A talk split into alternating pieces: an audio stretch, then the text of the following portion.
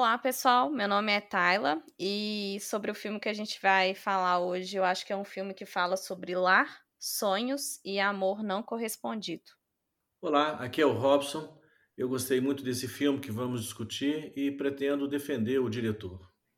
Salve, aqui é a Rayane. Eu achei o filme cativante e acho que o filme é sobre amadurecimento e pertencimento, sobre o que faz de um lugar um lar e de uma pessoa com a qual você compartilha parte do seu DNA, família ou não. Olá, aqui é o Jean e esse é um filme simples e potente. E esse é o episódio 73 do Logopatia na Sétima Arte.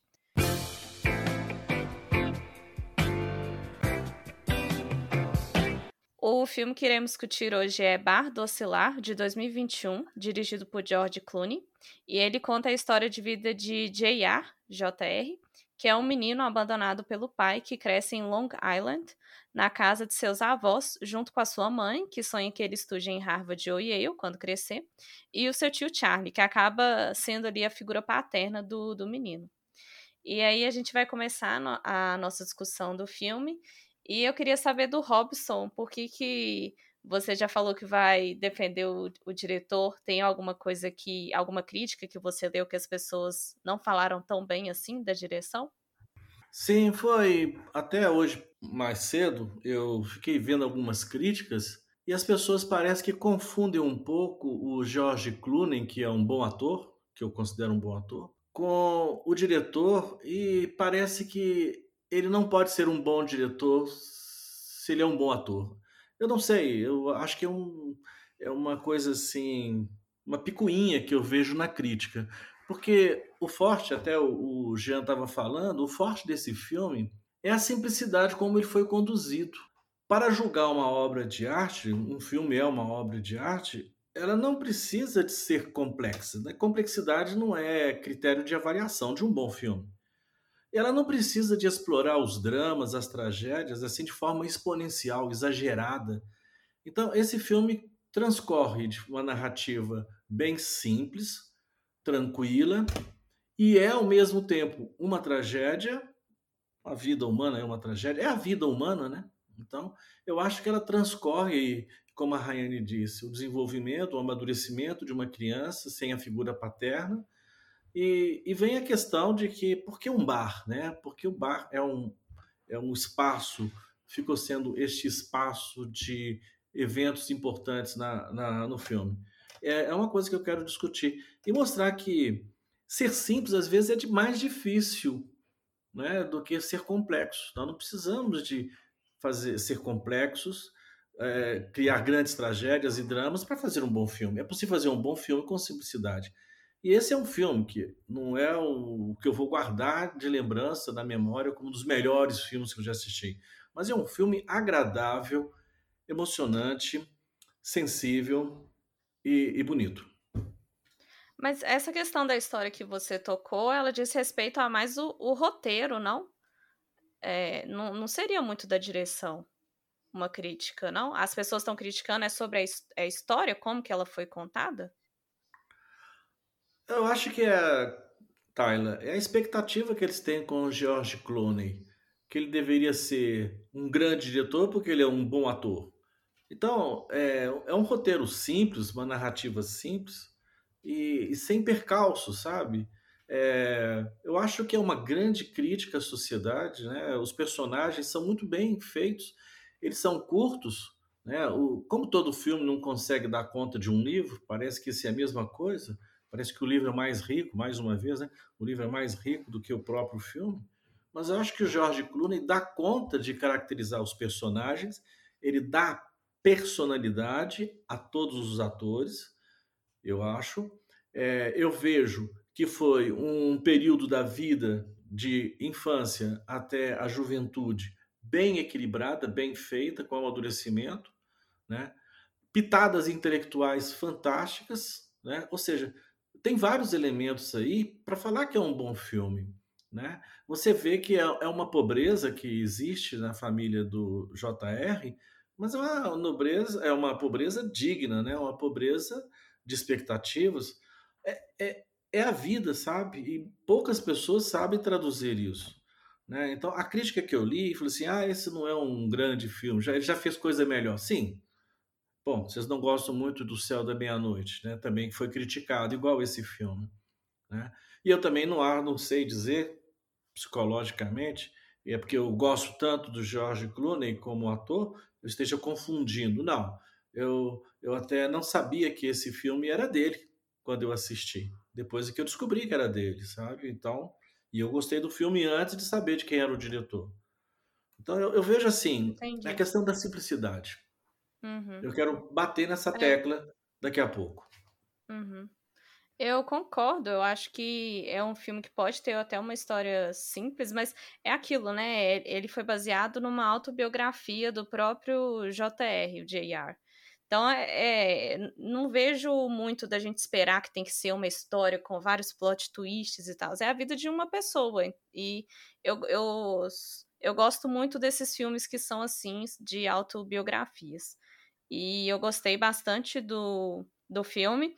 Eu confesso que eu tinha sugerido para a gente poder debater aqui no podcast, que eu pensei que ia ser uma das indicações ao Oscar, mas acabou que, infelizmente, ele não foi indicado em nenhuma categoria. Muito, muito triste isso. Mas foi indicado em outras premiações, como o SEG Awards e os Critics' Choice. É, e também eu gostei muito do filme por essa questão que eu falei no, no início. Eu acho que tem a parte do amadurecimento que a Rayane falou, tem a parte de trazer muitos elementos que dá para a gente discutir. Eu acho que fala muito também sobre essa questão de, de lar, a questão do amor não correspondido, tanto dele com a Sidney, né, que é, que é a queridinha dele, quanto o pai, que no filme é a voz.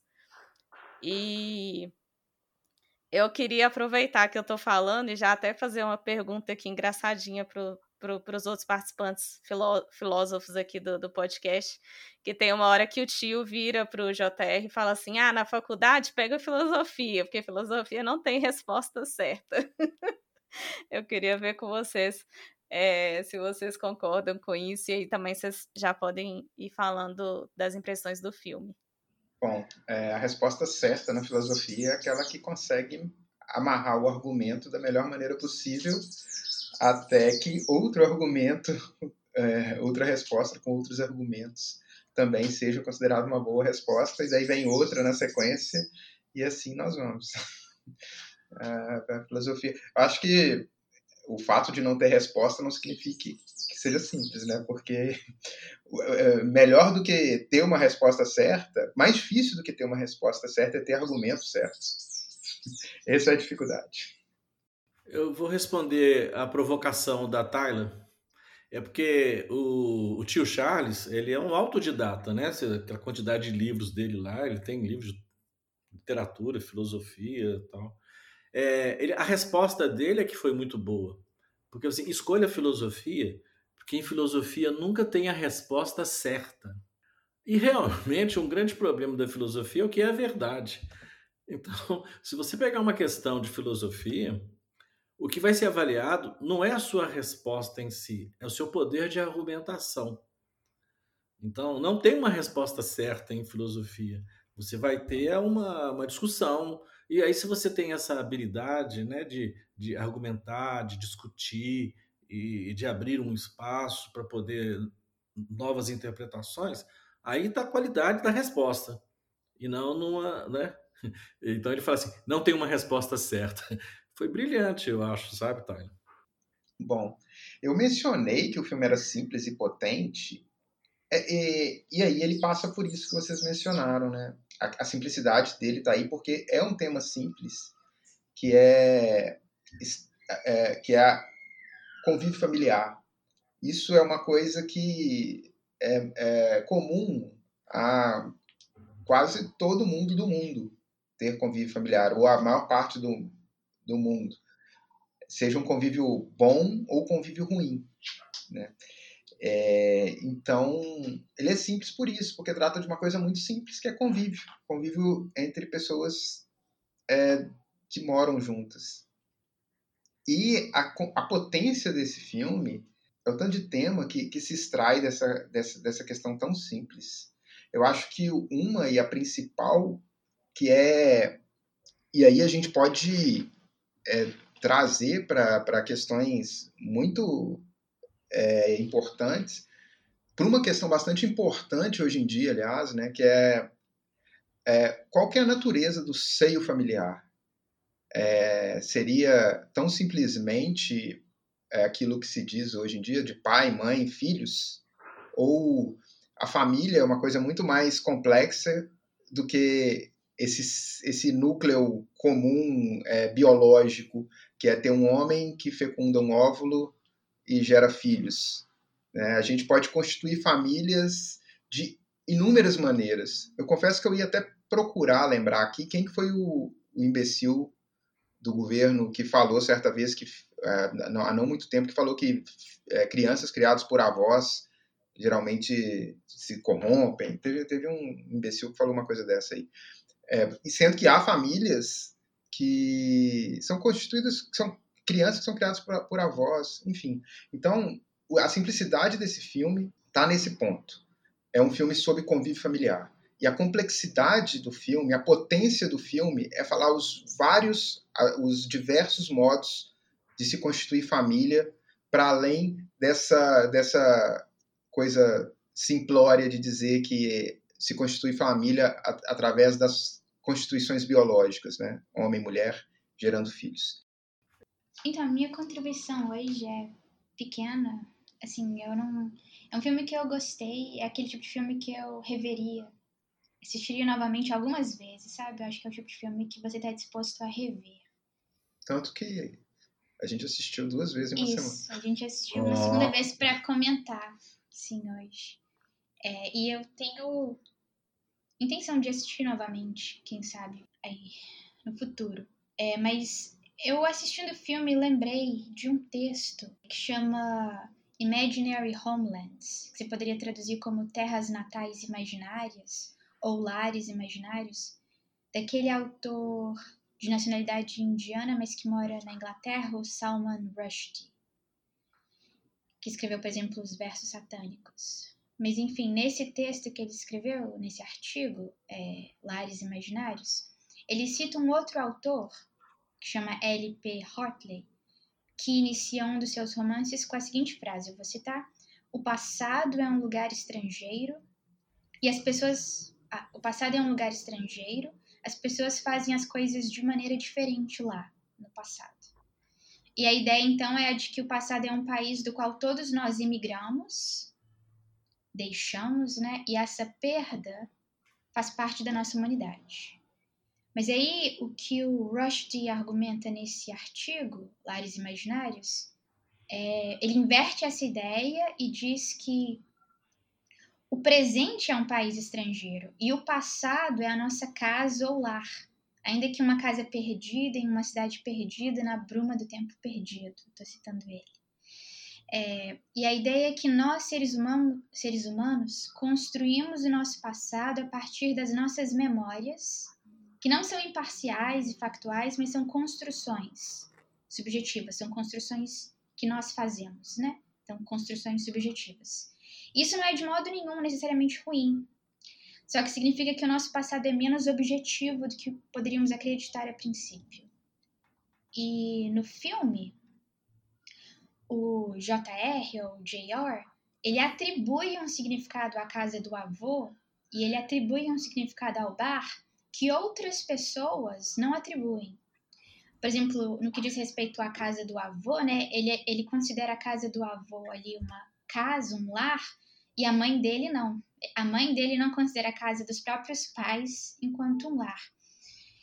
É, e isso faz com que o JR ele conceba, ele veja esses lugares, o bar, a casa do avô, enquanto um lugar especial, aconchegante, né?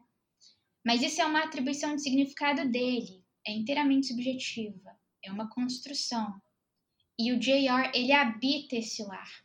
Então, nesse, nesse sentido, uma vez que a atribuição de significado depende do sujeito que atribui ou não o significado do lar, ou a gente pode estender aqui para o significado, significado de ser pai, né?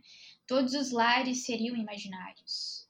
O que, não, o que não significa que eles não sejam reais para nós, mas nesse sentido de que ele é ontologicamente subjetivo. enfim, assistindo o filme me fez pensar nisso. Só, só um, um disclaimer aqui é o texto do, do Salman Rushdie, na verdade, é sobre imigrantes. Imigrantes. É, e, e, e, assim, eu tô fazendo aqui uma ligação mais livre, uma conexão mais livre, mas nesse sentido de que. Eu fiquei pensando nisso, né? Como é que o J.R. vê, enxerga o bar como um lar. É, e, e a casa do avô como lar e, eu, e a mãe, por exemplo, não. Aí me fez pensar nesse texto. Uhum. Eu acho que eu, eu concordo muito com, com essa visão. E eu ia falar do bar, né? Que o bar também é quando a gente pensa em primeiro momento, a gente pensa estranho, né? Barra, lar. É, mas realmente o, o menino ele encontra ali figuras que ele considera paternas, vamos dizer assim, nos amigos do tio e no tio, né? E, e é engraçado porque o filme passa como se o tio fizesse naturalmente. Não, não sei se a intenção dele realmente era ter, é, criar essa figura paterna para o menino. Mas ele vai fa falando as coisas que ele gostaria de falar para o menino de forma natural, e o menino vai se apegando a ele, ele vai se apegando ao menino. E ali o bar também, os amigos do tio vão ficando impressionados. Ah, aquela, essa criança é prodígio, é, paga aí um drink para ela. Então vai criando esses laços também com o menino, ele vai criando a família dele lá. E aí, só para poder entender, você falou que o passado ele é objetivo ou subjetivo? Subjetivo. Subjetivo, né? Isso. É. Porque essa, essa fala sua também me lembrou da questão do dele com o pai dele. Mesmo ele escutando tudo que a mãe e o tio fala do pai dele, ele cria essa imagem meio subjetiva de pelo fato dele não conhecer muito o pai. E aí, no final do filme, que ele vê o pai com a mulher e vê a agressividade do pai, a ficha dele cai, né? Na toa que até o próprio pai vira, vira para ele e fala: Ué, parece que você tá vendo uma coisa que você nunca pensou que ia ver. Ele, ele fala alguma, algo assim do tipo, tipo, parece que você só entendeu agora quem eu sou. Então tem essa imagem, a ficha cai. Uhum. Então ele cria é. também essa visão do passado dele, do pai. Ele, ele vê o pai como uma figura ruim, porque os outros falam, mas ele só, cria, só consegue criar a, a visão dele do pai naquele momento, né? Então tem essa parte também do passado subjetivo. Tyler, eu acho que a resposta do filho foi interessantíssima, né? Quando ele vê o que acontece, ele se identifica com a menina, tanto é que os olhos, deles come... os olhos dele começam a lacrimejar. Uhum. Assim, a menina é totalmente fechada, tá ali fazendo um quebra-cabeça, montando um quebra-cabeça, e aí o pai é estúpido, violento, ele percebe, faz assim, então era isso que eu passaria, né? E a resposta dele foi boa, porque ele não não foi enfrentar o pai, não foi xingar o pai, né? Aí o pai vai, quero ver o que, que você vai fazer. Aí tá, reação. Uma reação que, que tem que ser feita na sociedade, né? denunciar uma pessoa violenta dentro de casa. Quer dizer, isso não é meu departamento, corrigir o senhor não, mas a justiça vai fazer, chama a polícia, né? E aí até o policial vai dizer, poxa, deve ser duro, né, denunciar um pai. É, mas reparem, para ele a questão é, de justiça é a questão mais de sensibilidade, é uma questão mais de humanidade. Eu, eu acho que o filme trouxe em vários momentos, daqui a pouco eu comento, respostas simples né, para questões tão complexas, né, que a gente acha tão complexas. Depois eu posso citar o caso do avô e representar o pai. E o avô estava camuflado, né? Ele foi com seu seu avatar, ou seja, ele também é um autodidata, igual o filho dele, são autodidatas, porque ele demonstrou um conhecimento do tipo do Chomsky, falando da sociedade capitalista e de uma imigração alemã que tomou uns novos rumos na educação. Poxa, brincadeira, né? Esse avô aí. E ele pede para o neto: não conta lá em casa que eu fui um bom aluno. Olha que interessante. Não conte lá em casa que eu fui um bom aluno. Tem essas coisinhas simples que você extrai, quer dizer, são coisas complexas que você extrai da simplicidade, né? Eu, ia comentar, eu queria comentar essa, essa cena que o Robson lembrou, quando o policial diz eu sinto muito pelo seu pai, quando o pai dele é preso no final do filme.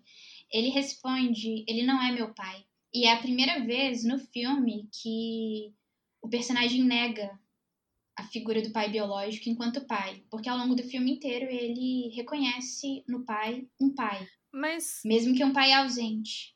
Mas não tem aquela parte que ele fala para a mãe que ele não quer ter o mesmo nome do pai? Não seria um tipo de negação?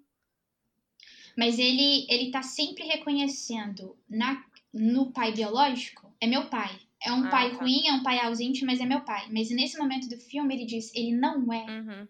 meu pai. E aí o policial responde, a gente não pode escolher quem é o nosso pai. E ele responde, talvez. Então, é, E aí é naquele momento, aquele momento é um momento decisivo no filme, de amadurecimento. É, logo depois ele vai fazer aquela viagem, né? Que é, ele finalmente consegue se desligar do pai, denunciando o pai pra polícia, e se desligar da Sidney, esperando o fim do relacionamento. Pessoas que não amavam ele, o JR, o JR, da forma como ele desejava ser amado.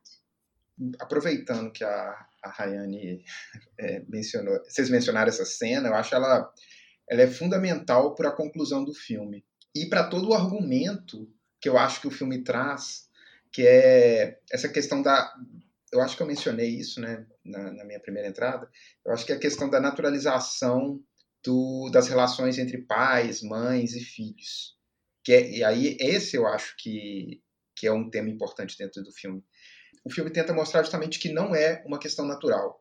As relações familiares, né, essas relações de pais e filhos, filhos, pais, pai, filhos, mães e tal, ela, elas são construídas também ao longo de um processo. E, e aí eu acho que o, que o, que o vínculo entre o JR e o, e o pai dele, nesse primeiro momento, né, nesses momentos que ele é, é, fica tentando ouvir a voz do pai no rádio, que ele vai tentando estabelecer um vínculo, é para preencher um espaço social que é, que é que no mais das vezes toda criança tem um pai. Né? Na escola, quando vai ter o dia dos pais, as crianças têm, têm pais, então eles te cobram, é uma, é uma cobrança social que tenha pai. É, é estranho, mas parece que é uma cobrança, cobrança social é, ter pai. E, e aí, e aos poucos que ele vai, é, ele vai percebendo que, o, que, que ele não tem essa relação com o pai dele. Até eu acho que o momento fundamental ali, que é, que é a cena que depois que ele vai falar que não quer ter o mesmo nome do pai, é depois que o, que o, que o pai, a voz, é, bate no, no tio Charles. Né? Ele aí é que ele deixa de querer ter a, a presença do pai no nome dele. Que ele fala que ele não quer chamar a mesma coisa que, que o pai dele. E aí o nome, o nome da, da criança eu acho muito importante. Vocês, vocês me desculpem, eu vou entrar agora num, no, numa questão do diálogo platônico, que é o crátilo, que é, que é um diálogo que justamente ele discute a origem dos nomes. É, no, no, nesse diálogo, Platão coloca lá Sócrates discutindo com dois interlocutores, com Hermógenes e, e com Crátilo, que dá nome ao diálogo, se os nomes eles são dados segundo a natureza das coisas, dos seres e das pessoas, ou por convenção, ou por alguma questão social. O argumento do livro, do diálogo, ele vai caminhando até que eles chegam no nome do, do Hermógenes, que, que na verdade o nome do, do Hermógenes ele deriva de Hermes, que é um deus grego, que é deus, dentre outras coisas, do dinheiro, da riqueza, é, do, da capacidade de falar em público, das pessoas que dominam a oratória, né? E o Hermógenes, no, no diálogo, ele não é nem rico e nem domina essa, essa habilidade de falar em público. Então, eles estão caminhando para chegar num ponto de que o nome do Hermógenes é um nome dado por é, convenção e não por natureza. Até que no final do diálogo, já terminando, quando Crátilo fala que vai viajar e o, Hermógenes fala que vai com ele, aí a gente lembra que Hermes também é deus dos viajantes. E aí você percebe que o que o Platão está querendo dizer é que nós somos, os nomes são dados por convenção, por aspecto social e por natureza. E no limite esse diálogo ele está discutindo através dessa brincadeirinha com os nomes, se nós somos seres de natureza ou se nós somos seres de cultura. Se nós somos, nós somos forjados por causa da nossa natureza ou se nós somos forjados pela, por uma construção social no meio que a gente vive. E o que o, e o, que o, o, que o Platão está tentando dizer é que é pelas duas coisas. Nós somos seres de natureza, nós temos é, o aspecto da natureza que nos comanda, que nos guia, e o, o aspecto da construção social. É, e aí, assim, pensando que há muitos filósofos que não acreditam na, na que, que exista uma natureza humana, Ana Arendt entre elas, a gente pode dizer assim que o DNA é no limite né, o, o que nos dá uma natureza humana comum entre todos nós seres humanos, é o nosso DNA. O, no, no filme tem até uma passagem que o Wesley, amigo do, do J.R., fala: nós somos os mais espertos, nós somos o melhor que. E, de fato, nós, como humanos, somos o melhor que a natureza pôde gerar para nós humanos. Só que nossa, toda a nossa construção ela é baseada no, na, com o nosso meio, com os meios que, que, nos determinam. E aí, essa, essa questão, ela voltando mais para o filme, essa questão está muito presa no, nessa relação do JR, que é porque ele compartilha um DNA direto, metade do DNA do, do JR é o do pai dele. Então ele compartilha uma natureza muito próxima com o pai. Mas toda construção social, toda construção é, humana, todas as diretrizes de conduta de vida, quem deu, quem forneceu para ele foi o tio Charles e os amigos, aquelas pessoas com quem ele conviveu. A gente tem toda essa construção social que é, que é, que é dada. E aí eu acho que o filme o filme ele passa por isso, por essa, por essa relação de paternidade e tal. E aí tem esse aspecto que vocês mencionaram, que é no final do filme, que o J.R. fala assim que ele em determinado momento também conversando com Wesley, Wesley diz: "O seu pai então é o, é o Charlie. É tipo o Charlie é tipo seu pai". Aí ele fala: "Não, eu tenho pai".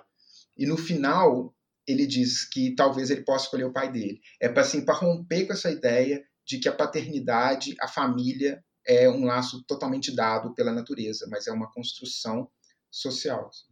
Desculpa ter me estendido mais do que eu queria. Acho que agora podemos encerrar o podcast. Eu andei pesquisando um pouquinho e vi que o, o, escritor que escreveu o livro que deu origem a este filme, ele após o 11 de setembro, não preciso dar referências, 11 de setembro, ele vai para sua cidade e vai justamente para esse bar que já não chama mais é, Dickens, né? Em homenagem a Charles Dickens. Ele chama-se, tem um outro nome. E, e lá, ele, ele, em 11 de setembro, ele perdeu pessoas conhecidas, até que estão dentro do livro, né? E, e é interessante que está coincidindo esse momento com uma coisa, uma lei em uma região dos Estados Unidos em que um bar tem que ficar a 300 metros no mínimo de uma igreja. Então, tinha uma notícia desse tipo e eu peguei e falei assim: ah, eu não vou, eu não vou perder essa oportunidade de brincar, não. Mas não é uma brincadeira séria, né? É porque quando chega no final de semana, algumas pessoas vão para a igreja, mas outros vão para um boteco, né? Uns até frequentam mais o boteco do que do que todo, quase toda semana, mas é um hábito, né? E é interessante porque a igreja você vai para rezar, para confessar, né? E repare que o boteco tem uma ação, como é que você podia dizer? Semelhante, né? porque a, a, a bebida causa um entorpecimento, a bebida causa um entorpecimento, e que você se entrega para um debate, você conversa com as pessoas. Olha, você chega na mesa de um bar, coloca um copo lá do lado, uma pessoa se aproxima, você diz, poxa, está chovendo bastante, né? Não, é mesmo. Aí o cara assim, é lá naquela região. Aí, ó, oh, você é dessa região. E aí começa um bate-papo. Quer dizer, e você acaba, sem citar nomes, você acaba se extravasando, você acaba confessando muitas coisas. Um bar é um confessionário, tem bebida, igreja tem tem o seu vinho, só o padre que pode tomar lá? Não, no bar você, todo mundo pode beber, bebida alcoólica. Tem o tiragosto, não tem a, a hóstia lá não, mas tem o tiragosto. Eu estou brincando um pouquinho com o ritual da igreja mas não é isso que eu pretendo, respeito à igreja, mas é que um bar às vezes funciona como uma religião, um, a religião, um certo conforto espiritual que você tem. Você conhece as pessoas, há um nivelamento, é uma garrafa de cerveja ou de pinga do lado e você já está inserido no meio. Né? Essa é a sua identificação. Eu sei que tem os problemas do alcoolismo, né? O autor até foi criticado. Você não acha que vai promover isso mais vezes do alcoolismo, porque as pessoas ali estão bebendo. Será que você não vai promover as pessoas a beberem, principalmente a juventude a beber mais ainda? Ele diz que espera que não, e não foi com esse intuito que ele fez o filme. Ele fez o, como um lugar de encontro. Né? Uma vez eu estava em Itaúna, que é uma cidade em Minas Gerais, e eu falei assim: puxa vida, eu nunca vi tanto boteco por metro quadrado. Eu gozei, ah, nunca vi tanto boteco. Ah, Robson, então obrigado por esse aqui, é um elogio, porque imagina se eu tivesse muitas farmácias aqui, né? muitas clínicas dentárias. Tem, se tem mais boteco é porque é o povo feliz e que pode ir se ter uma atividade social no boteco. Bom, gozação, mas eu nunca vi uma cidadezinha com tanto boteco na minha vida. Eu tô falando, queria entrar nesse assunto, mas eu não vou puxar, não. Mas é um refúgio. Um bar é um refúgio. É um refúgio mas ao mesmo tempo você se acomoda.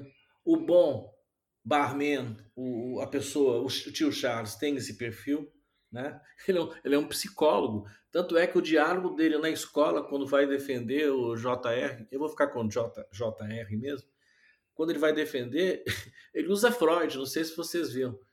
Olha, você está insistindo é para falar com a mãe do JR, você está querendo dar em cima nele para dar uma saída com a mãe do JR. Olha, que tudo se resume em sexo, né? Então, em, é, quando o, o, o, JR está com problemas, ele indica um, fi um filme, um livro de Orwell, né? Acho não sei se é a Revolução dos Bichos, acho que é a Revolução dos Bichos, né? E... Ele não cita, né? Ele só fala, toma esse livro aqui do, do George Orwell. é. E eu, eu, nesse aspecto, eu só estou falando que o bar ele precisa. É claro que tem os seus inconvenientes, né? tem bares e bares, né? Mas quando você tem um bar com o tio Charles, esse é o bar que você mais gosta de sabe? Eu, eu, eu já fui frequentador de bares com certa constância sem ficar um virar um alcoólatra, sem o alcoolismo realmente é um, um grande problema, né? Estão querendo encontrar explicações na genética, mas eu vejo como uma, um modo de, de, de, fuga da realidade, né? É, e a, a comparação que eu fiz com uma igreja de querer se distanciar de um bar, eu traduzi, aí é que é a minha talvez deselegância, né? Uma concorrência né? uma concorrência para algumas pessoas que, que não têm medo. Né? Eu queria pegar um gancho na fala do Robson. Assim, eu tô super de acordo com o ponto que ele quer fazer, e o ponto que eu vou fazer é diferente, mas é só porque tá interligado. É que eu assisti também uma entrevista com o autor, o J.R. Real, e o autor do livro, né, das memórias, e, e o entrevistador pergunta assim para ele se ele frequenta bar assim, se ele gosta de bares, se ele frequenta muitos bares. E ele responde assim que não. E o ponto aqui, sem querer discordar de nada do que o Robson falou, é só outra, outro argumento agora. O ponto dele, ele responde isso, é que o, o, o lar, para ele, a casa, a morada, o, o, o que era atrativo para ele era aquele bar em específico por conta das pessoas que frequentavam aquele bar e aquele bar era importante para a comunidade, não só para ele, JR, mas para ali para a cidade, para a comunidade dele. E uma vez que aquele bar fechou, ele simplesmente parou de frequentar bar porque assim, eu entendo o que o Robson tá falando, sou de BH, cultura de bar é muito forte, mas o, o ponto dele, do, do autor, né, nessa entrevista, era que não era qualquer bar. Assim, apesar do ambiente do bar ter todas essas qualidades que o Robson ressaltou, é, para ele era especial aquele bar específico, que no filme é o The Dickens, é, por conta do, do tio Charlie e das outras pessoas ali que, com quem ele fez amizade e conviveu por tantos anos.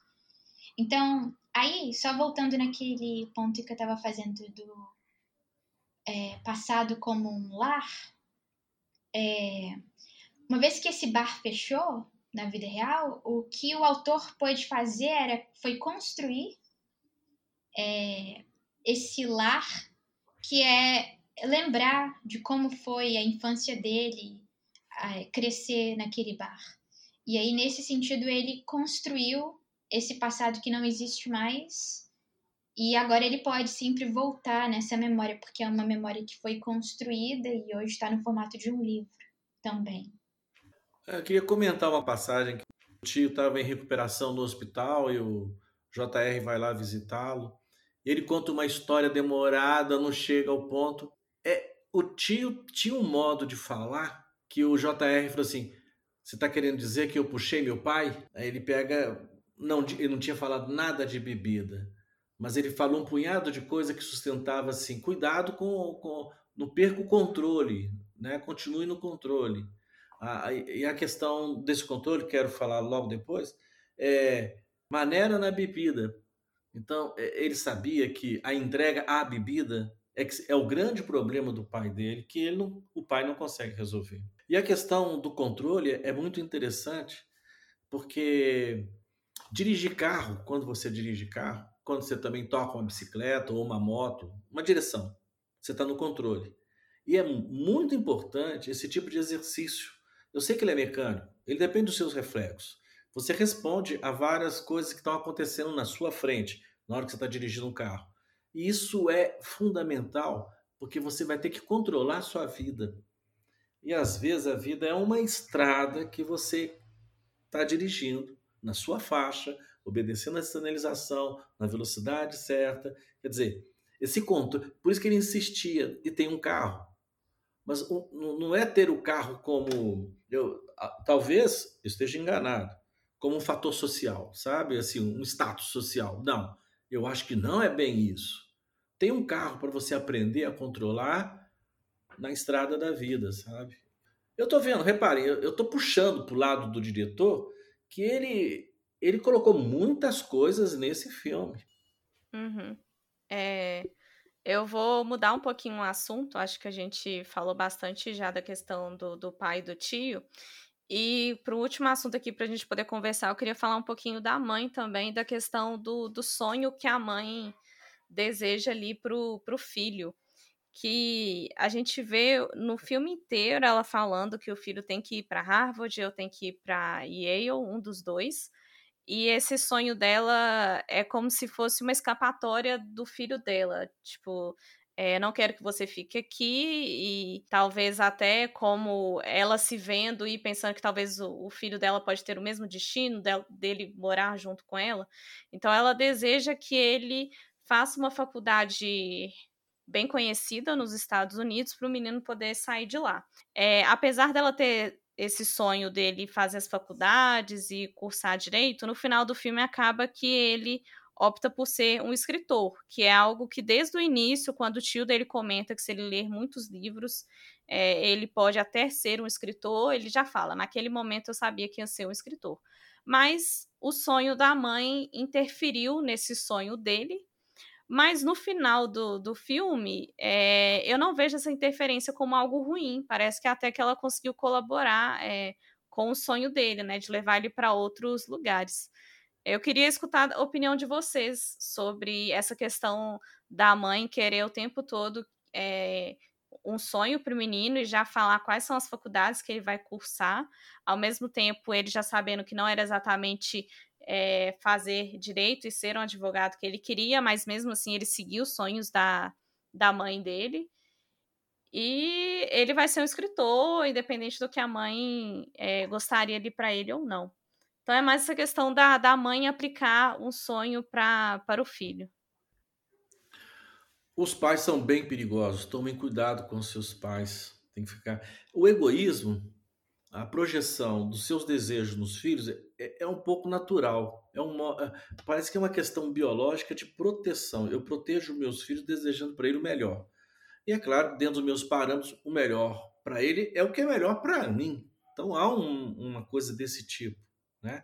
E que pai e mães não conseguem evitar. No caso dela ali, repare que ela reclama com o pai dela que não deu condições para ela estudar, lembra? Ela reclama com o, avô, com o pai. É, o senhor não quis me ajudar a estudar, não sei o quê. Então, ela tem esse recalque de que ela não, a situação da vida dela é daquele jeito porque ela não estudou, né?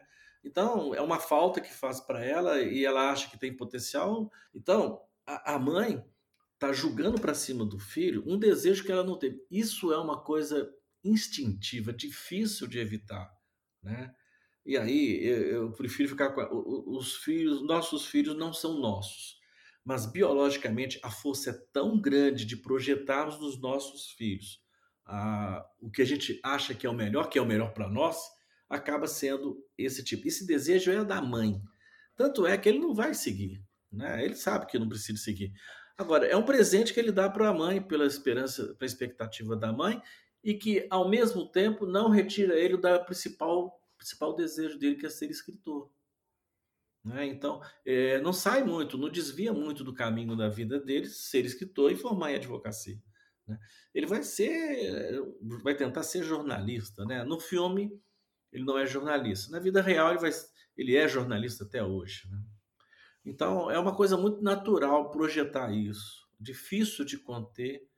É, não dá para ser imparcial quando você tem filhos. É um sentimento que a gente só sabe quando tem os filhos. É muito difícil.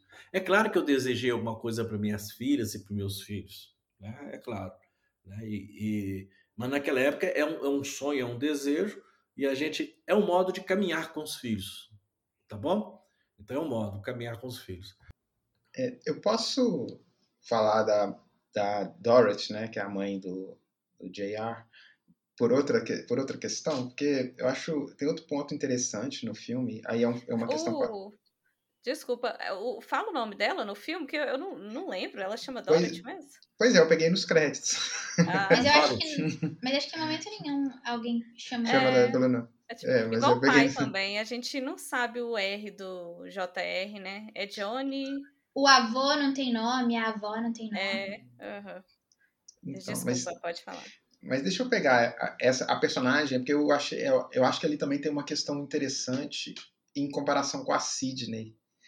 É, é, tem a, a, gente, nós mencionamos, né, vocês mencionaram o nome dela algumas vezes, e eu acho legal tratar dela também, da Sidney, é, porque é o seguinte, eu acho que elas duas, as duas personagens, eu, como eu disse, eu assisti, nós assistimos esse filme duas vezes essa semana, e na primeira vez eu achei que a Sidney era o oposto da mãe, da Dorothy.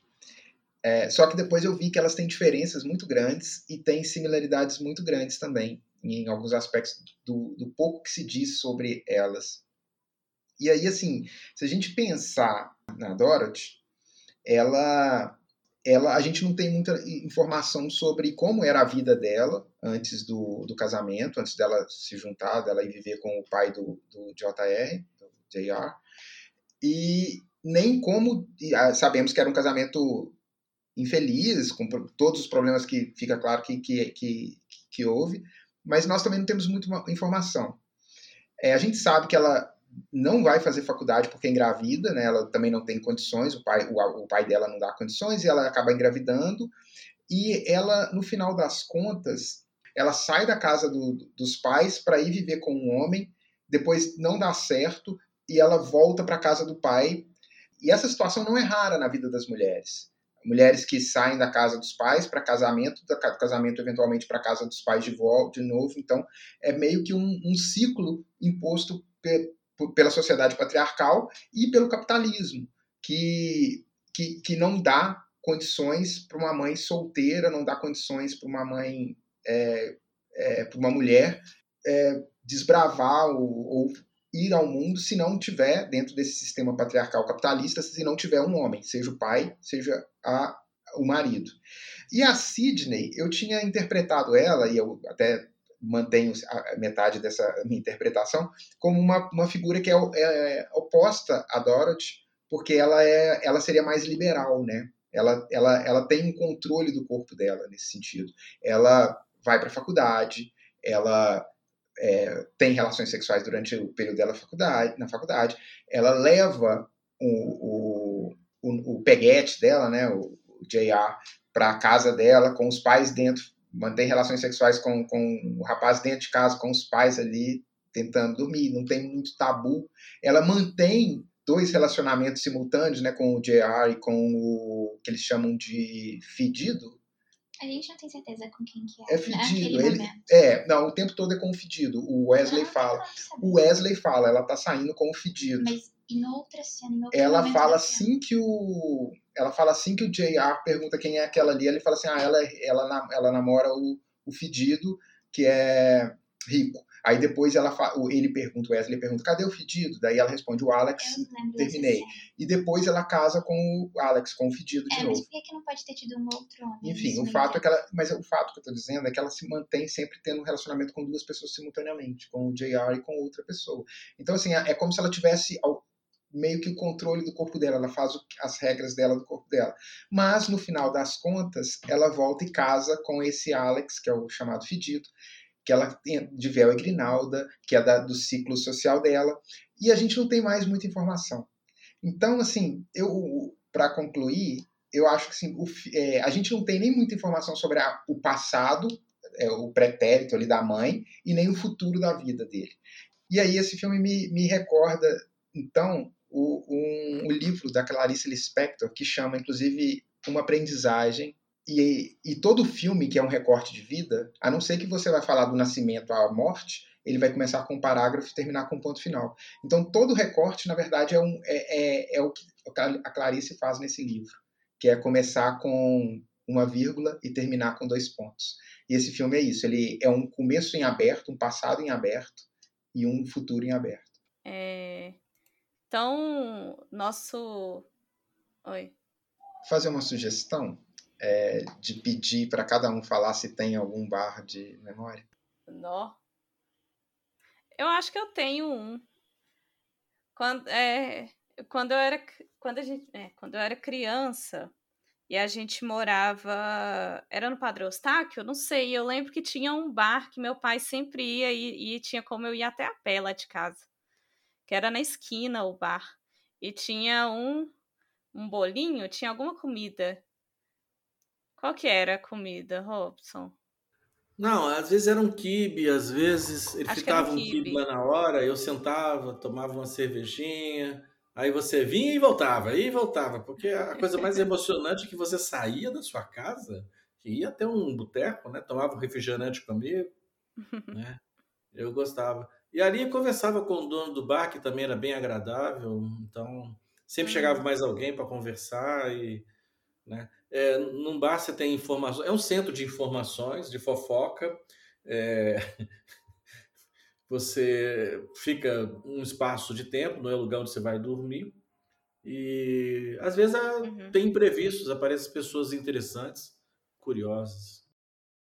Eu acho que de criança eu lembro muito desse, e mais velha, o real, né? Eu, eu estudei alguns alguns meses na UFMG e tinha um barzinho que a gente ia que chamava Real, mas eu nunca encontrei nada lá que custasse um real. Não, não, não sei por que, a gente chamava ele de real.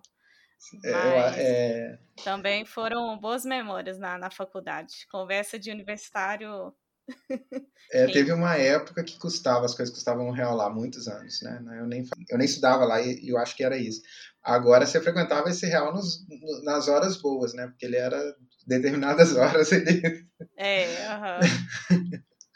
Mas eu, eu, eu não tenho bar de infância, não. Na infância eu não tenho. Eu tenho meus bares, eles de boas memórias, é o Portuense, que ficava no Maleta. O Maleta é um centro de bar. É um, tem vários bares ali no, no centro de Belo Horizonte. E o também fechou até recentemente o Lagrépia, que era um bar que era 24 horas, e daí. Nossa! Sim. Ia para Depois do maleta, a gente, eu e os amigos da faculdade sempre íamos pro, pro Lagrépia virar a noite ali. Então é, são dois bares de memória. E o Cabral, no Antônio hum. Carlos. Gente, o Cabral. É, o Lagrépia era um dos que ficava aberto, né? Quando todos os bares fechavam, o Lagrépia estava lá firme e forte. É, eu não vou falar nenhum não, porque são muitos. eu criei afinidades boas, sempre saí lá. Paguei em dia, nunca comprei fiado, tal, paguei sempre em dia. Mas saí, eu gostei de todos eles, cada um com um estilo diferente, com características próprias. Você, Rayane? É Cabral e o Maleta, mas então não era o bar. Eu nunca tive proximidade com os donos do bar e tudo. As pessoas que serviam e tal, eram as pessoas que frequentavam o bar. Fiz meus amigos hoje são amigos que eu fiz em bar. Pessoal, então é isso. A gente vai ficando por aqui. Queria agradecer a participação, Rayane, Jean e Robson. E acho que o pessoal vai escutar esse episódio aí e vai querer ir para um barzinho depois, né? Para poder conversar sobre o filme, sobre a vida e várias coisas. Mas obrigada aí pela audiência de hoje e um grande abraço. Tchau, tchau. Um abraço, gente. Até a próxima. Tchau, beijo, até mais. Um abraço, até a próxima e continue assistindo bons filmes.